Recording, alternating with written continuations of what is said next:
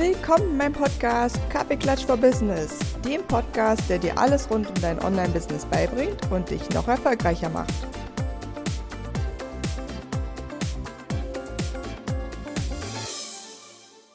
Willkommen bei einer neuen Folge. Ich freue mich, dass ihr wieder dabei seid und mit mir in tiefere Themen einsteigt. Heute habe ich mir was ganz Lustiges überlegt und zwar plaudere ich heute mal ein bisschen aus dem Nähkästchen. Wusstest du nämlich, dass ich den Podcast eigentlich ganz anders nennen wollte? Wahrscheinlich nicht.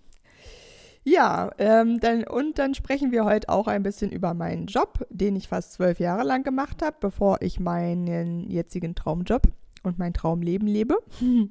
Und äh, denn ganz viele fragen mich immer, wie bin ich denn da hingekommen, wo ich jetzt bin? Und warum verstehe ich so viel von diesem Technikzeugs und habe keine Angst, da irgendwas falsch zu machen, sondern wurschtel mich immer wieder in neue Techniken rein. Auch darum wird es heute gehen. Und ja, aber immer der Reihe nach.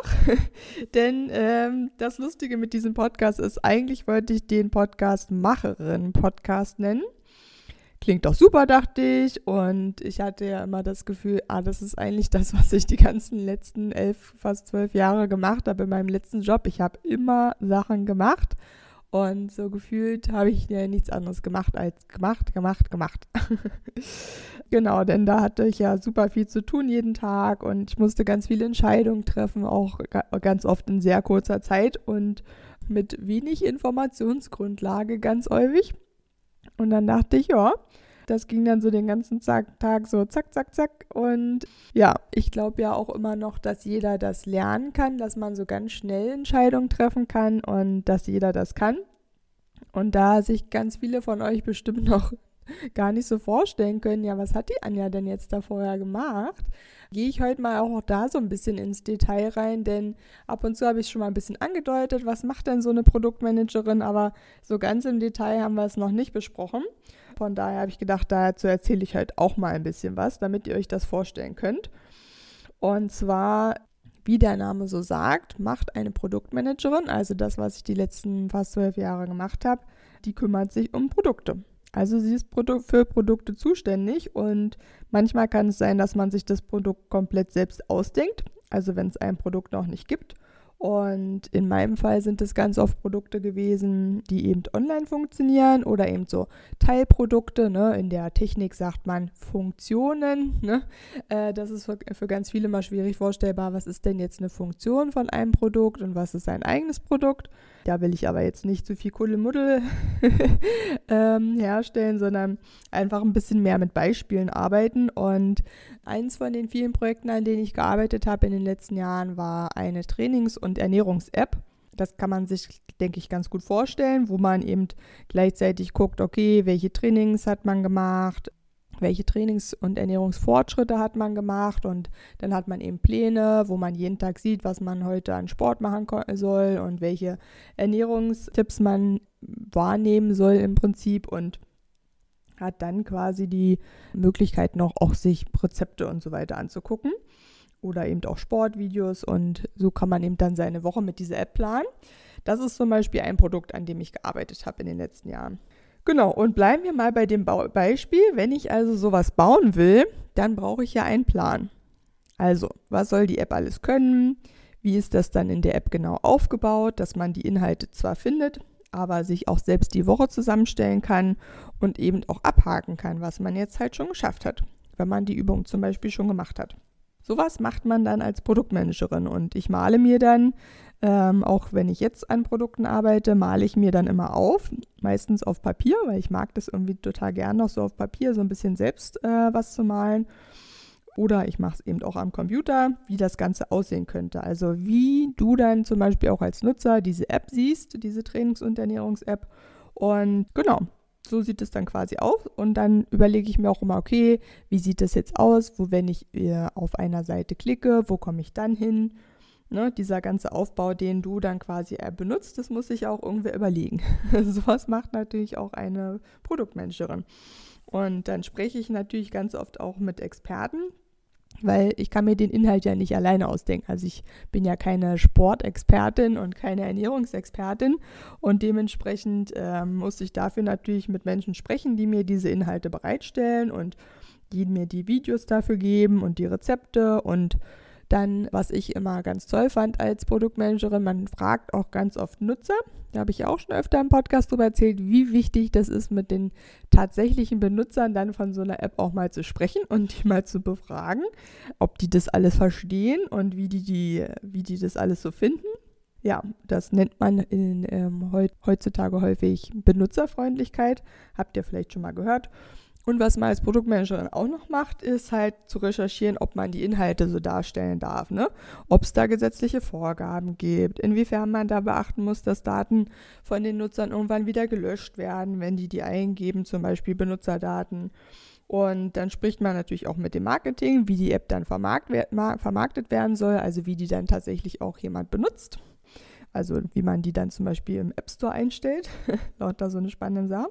Und in der Vergangenheit hatte ich dafür immer ein Team von Softwareentwicklern und Designern, mit denen ich gearbeitet habe, denen ich dann genau gesagt habe, was die machen sollen und mit denen, mit denen wir das dann zusammen erarbeitet haben, wie das dann funktioniert. Und die ähm, Designer haben das dann richtig cool dargestellt, weil ich kann zwar auch ein bisschen Design, aber natürlich bin ich kein Designer, äh, kann ich mir ja nicht anmaßen. Dafür gibt es Leute, die sind da richtig gut drin und mit denen arbeite ich dann eben auch total gern zusammen ja, so baut man dann quasi eine App. und wie du dir jetzt schon vorstellen kannst, der, der Aufgabenbereich ist riesig. Es gibt da echt viele Sachen, die man zu tun hat. Und daher ist es immer am wichtigsten als Produktmanagerin, die Aufgaben in kleine Aufgabenpäckchen zu packen. Ich hatte das in meiner Facebook-Gruppe, der Female Business Lounge, auch schon mal als Live-Video gemacht, wie man besonders, oder auch, glaube ich, so als Videoreihe, wie man das schafft mit, wenn man so eine riesen Aufgabenliste hat, dass man dann nicht denkt, oh mein Gott, das schaffe ich nie, sondern wie man es schafft, die abzuarbeiten. Und das ist eben, was ich wirklich gut gelernt habe in den zwölf Jahren, wie man das strukturieren kann und dass man nicht verrückt wird von diesen ganzen äh, Aufgaben, sondern man macht halt immer kleine Päckchen und arbeitet dann die kleinen Päckchen ab und guckt auch immer wieder, habe ich in dem kleinen Päckchen, was ich jetzt abarbeiten will, Päckchen ist auch ein sehr schönes Wort, finde ich.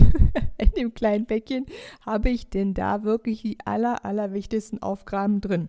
Und das ist ja wieder, um den Kreis hier mal zu schließen, das, was für dich und dein Business super wichtig ist. Ne? Nimm dir nicht zu viel vor, geh Schritt für Schritt vor.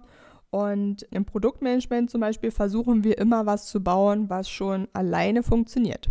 Was meine ich damit? Im Fall meiner Fitness-App würde das zum Beispiel sein, dass man die App schon mal aufmachen kann und sich Sportvideos angucken kann. Das war ja sowas, dafür alleine könnte man ja eine App schon launchen, also live bringen, für die Nutzer bereitstellen.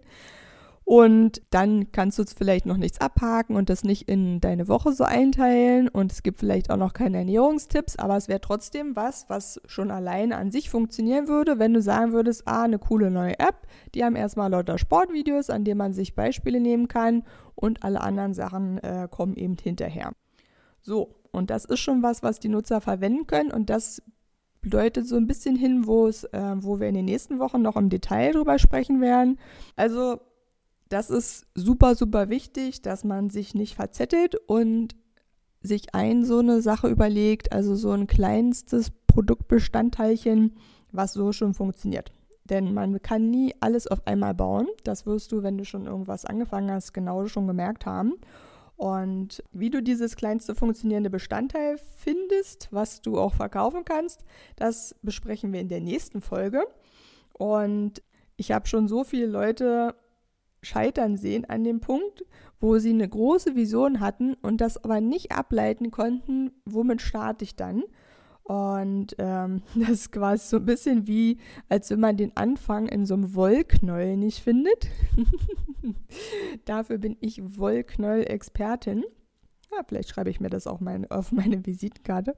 Keine Ahnung. Aber ähm, auf jeden Fall bin ich dafür da. Das heißt, ich helfe dir da gerne dabei. Wenn du mit mir den Anfang deines Wollknolls finden möchtest, melde dich gern. Es gibt ja auch immer die kostenlosen Einstiegs- und Kennenlerntermine auf meiner Website, die man buchen kann. Also melde dich da gern. Und jetzt willst du natürlich bestimmt noch wissen, warum heißt denn der Podcast jetzt nicht Macherin Podcast, sondern Kaffeeklatsch for Business? Haha, da gehen wir mal noch mal kurz drauf ein. Und zwar gibt es dafür eigentlich zwei Gründe. Einen relativ langweiligen Grund, den nenne ich mal zuerst. Und zwar, es gibt tatsächlich schon einige Podcasts, die so hießen, als ich mich darum gekümmert habe, welchen Namen nehme ich denn? Und dann dachte ich, ja gut, wenn es jetzt schon so viele Podcasts gibt, die irgendwo schon was mit Macherinnen heißen, ist es irgendwie blöd. Von daher war mir das dann nicht äh, alleinstellungsmerkmalsmäßig genug. Dementsprechend habe ich das da quasi schon äh, so ein bisschen rausgenommen, den Namen. Und dann habe ich sozusagen auch noch einen viel wichtigere, wichtigeren Grund bei der Benamung des Podcasts, nämlich meine Erfahrung. Und die Erfahrung meiner letzten Wochen hat mir dann so gezeigt, dass Ne, Macherin-Podcast, das klingt ja schon sehr nach immer muss, immer machen, machen, machen. Ne? Die meisten, die sich so mit verschiedenen Themen beschäftigen, die werden das auch hören. Immer das Hassel, Hassel, Hassel, ne? sagt man ja auf Englisch. Ähm, also immer dieses äh, busy sein und immer machen und keine Pausen machen und immer nur 24 Stunden nonstop äh, Dinge tun. Das habe ich festgestellt, das kann nicht die Devise sein. Also das habe ich so viele Jahre lang gemacht und das ist einfach nicht gut für den Körper. Also man, man gönnt sich da zu wenig Pausen und man kann auf jeden Fall nicht 30 Jahre so durcharbeiten. Und sehr wahrscheinlich wir alle werden noch mindestens 30 Jahre arbeiten. Vielleicht manche von euch weniger, manche von euch mehr, aber ich rechne immer so mit 30 Jahre werde ich noch arbeiten und jetzt habe ich gerade mal so zwölf Jahre gearbeitet. Das ist ja schon mal was, aber es ist quasi nochmal das Dreifache davon liegt noch vor mir.